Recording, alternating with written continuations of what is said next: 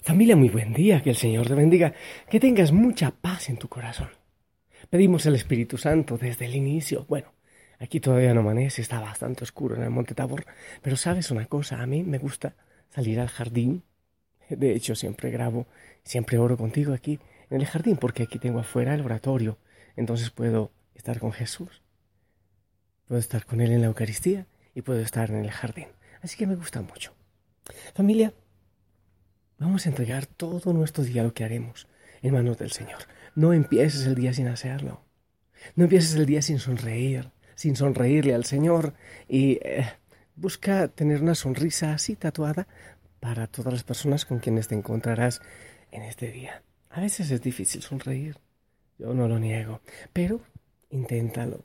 Eso cambia todo. Cuando sonríes, el cuerpo todo entra en una armonía especial. Que el Espíritu Santo sea pues quien ore en nosotros, con nosotros y por nosotros, y que nos regale la sabiduría para reflexionar, para estar unidos en esta oración y que sea para la gloria del Señor. Hoy, eh, familia, quiero que reflexionemos también eh, con los hechos de los apóstoles, en la primera lectura, sigamos acompañando a Pablo en este viaje misionero. Vamos con él, como él su historia, nosotros hacemos también historia con él. Y hoy vamos a hablar de una ciudad muy importante a nivel del conocimiento, del saber, de la filosofía, eh, y un discurso que realmente a mí me, me gusta mucho. De los Hechos de los Apóstoles capítulo 17. En aquellos días, los cristianos que ayudaron a Pablo a escapar de Berea los llevaron hasta la ciudad de Atenas. Pablo los envió de regreso con la orden de que Silas y Timoteo a reunirse con él cuanto antes. Un día, mientras los esperaba en Atenas, Pablo sentía que la indignación se apoderaba de él, al contemplar la ciudad llena de ídolos. Entonces se presentó en el Areópago y dijo, Atenienses, por lo que veo, ustedes son en extremo religiosos. Al recorrer la ciudad y contemplar sus monumentos, encontré un altar con esta inscripción, al Dios desconocido. Pues bien, yo vengo a anunciarles a ese Dios que ustedes veneran sin conocerlo, el Dios que hizo el mundo y todo cuanto hay en él, siendo el Señor del cielo y de la tierra.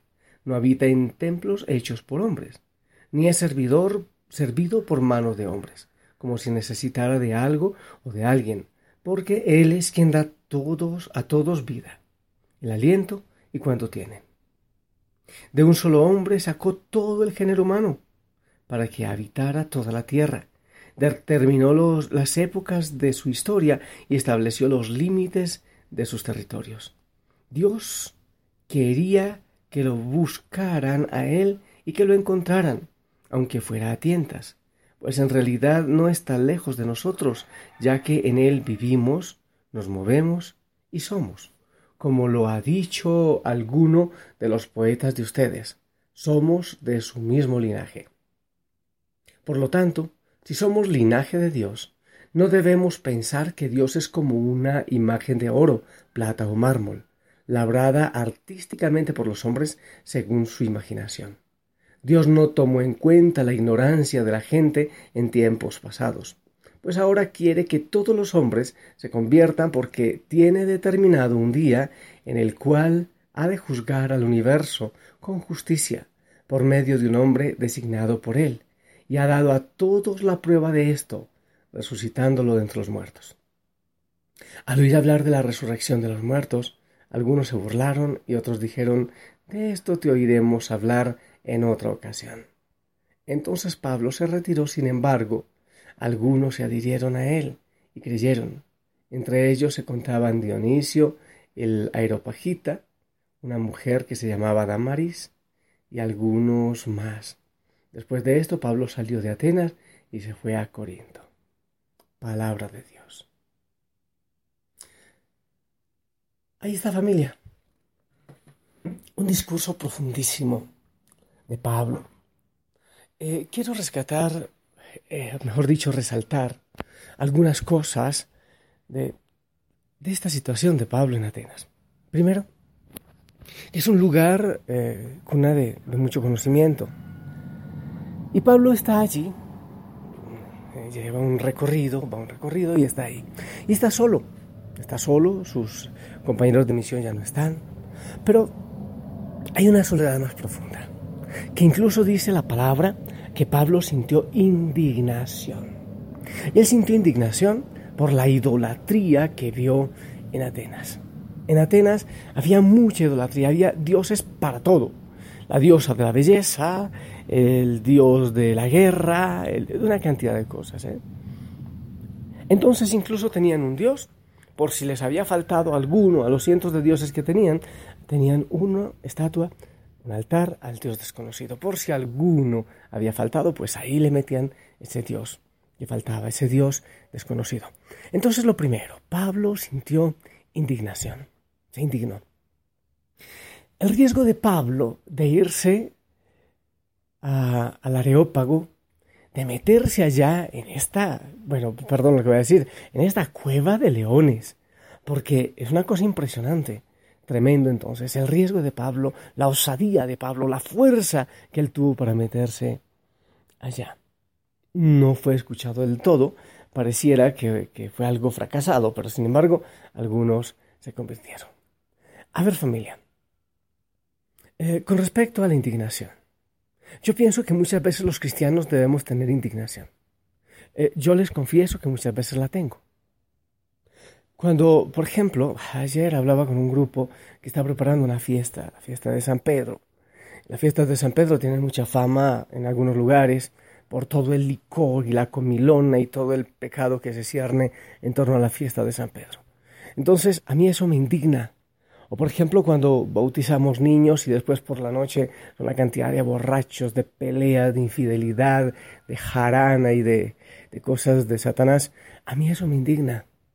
Entonces, yo siento que la indignación a la idolatría que sintió Pablo, también muchas veces debemos sentirla nosotros cuando, cuando se idolatra una cosa u otra cuando se le quita el lugar al Dios verdadero y se pone un Dios desconocido o muy conocido realmente por todo el mal que pueda hacer.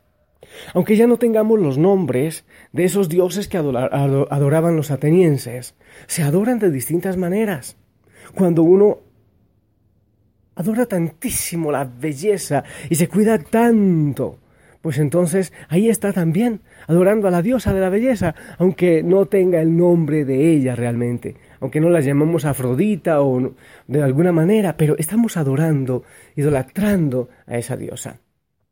Cuando idolatramos la guerra, cuando hay tanto apego, estamos también haciendo lo mismo exactamente que hacían los atenienses, solo que ahora le hacemos altares en el corazón, no altares en las calles como lo hacían los atenienses. Entonces hay indignación. Pablo tiene indignación. Nosotros también muchas veces debemos tener indignación. Dos, la osadía de Pablo.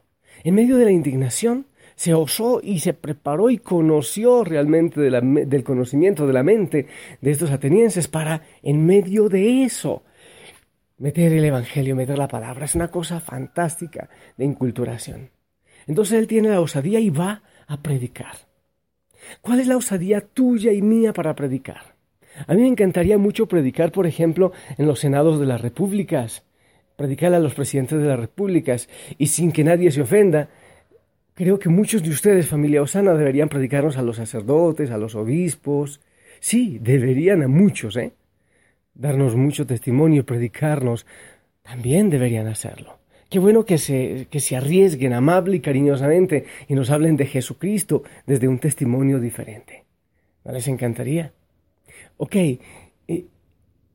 y aunque las cosas parece que no funcionen bien, aunque a Pablo, bueno, la gente empezó a írsele, pero algunos se convirtieron, algunos creyeron. O sea que no siempre es perdido el esfuerzo. Hay que sentir ese celo, el celo que sintió el mismo Jesús por su casa cuando sacó a los vendedores del templo. Ese celo que sintió Pablo y, y esa osadía. Me encantaría hacer una pregunta. Hoy ¿En qué areópago quisieras tú predicar? ¿En tu trabajo? ¿Serás cobarde y no lo harás? Muchas veces también nuestra familia es un areópago. A veces es tan difícil entender a nuestros jóvenes, pero ¿por qué no intentas predicar? Yo te conté ayer que me metí a un areópago de, unos treinta y no sé cuántos jóvenes, de quienes se dice que, que son medio eh, simpáticos, especiales y, no muy creyentes. Fue una experiencia muy linda. ¿Te arriesgarías? Sí, debemos ser osados también para anunciar el Evangelio, así como lo hizo Pablo. Pidámosle al Señor que nos regale a nosotros la osadía de Pablo, esa fuerza que él tuvo para ir y meterse allá, incluso que nos dé una santa indignación de las cosas que vemos, porque no podemos seguir viviendo en un mundo, de tanta doblez, incluso lo peor, con gente cristiana, donde hay tanta doblez, donde hay tanta permisividad, donde hay tanta situación. Yo te invito a que te arriesgues en este día. ¿Cuál es tu tarea? Predicar. Uy, pero es que, ¿qué van a decir? Pues arriesgate en tu empresa, en tu negocio, en tu familia. Di algo, invéntate algo, haz como Pablo. Él fue más o menos a lo que le gustaba, a lo que conocía a esta gente y empezó a hablar desde allí. Si vas a hablar a jóvenes, pues hablarles de deporte, o hablarles de música, o hablarles, no sé, de algo. Busca incultura, métete en esa realidad y habla del Señor Jesucristo, porque cuando vayas por las calles te vas a dar cuenta de toda la idolatría que hay todavía en el mundo y muchos adoran al Dios desconocido. ¡Qué dolor! El Dios que está tan cerca, como dice Pablo, pero que todavía sigue siendo desconocido. Mientras reflexionas en esto, quiero ponerte una hermosa melodía de Geset.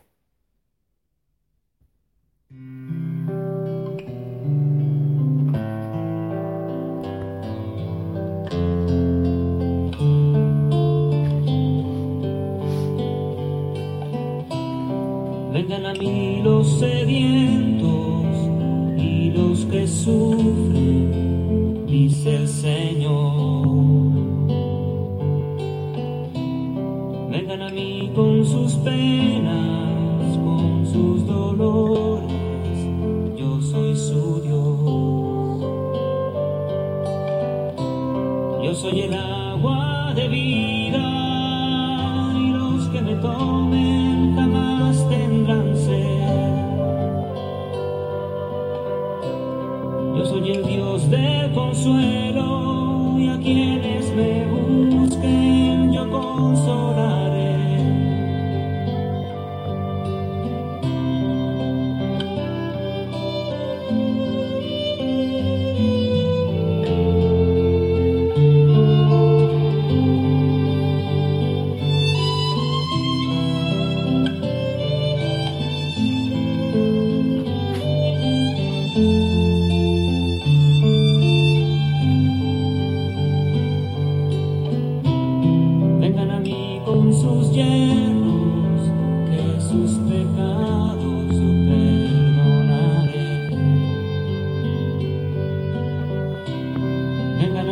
a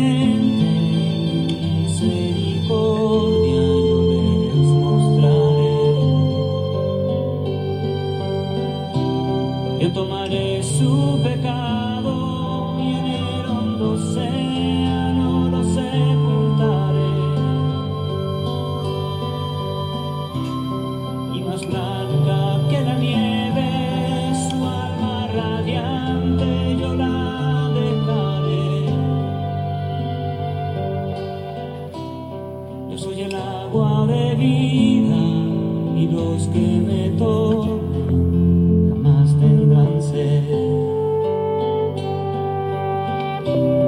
Yo soy el Dios del consuelo y a quienes me busquen yo consolaré. Familia, tenemos una tarea, tenemos una misión para este día. Ir a los areópagos modernos y hablar del Dios que está a nuestro lado y que muchas veces es desconocido.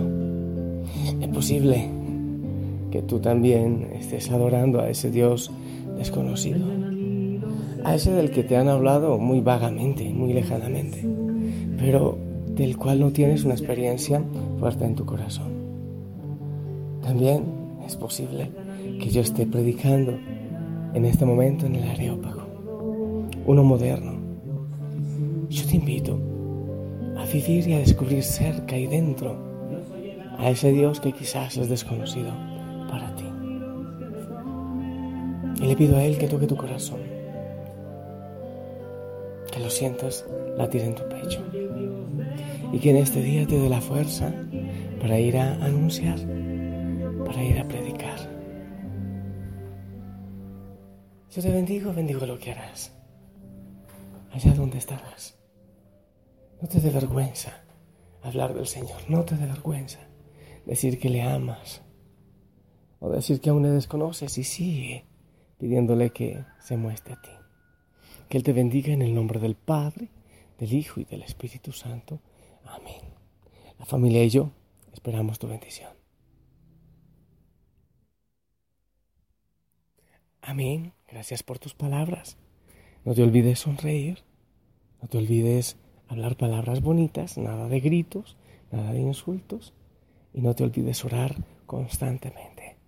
Intenta tener permanentemente al Señor en tu corazón, pero también en tus labios. Y si Él lo permite, nos escuchamos en la noche. Hasta pronto.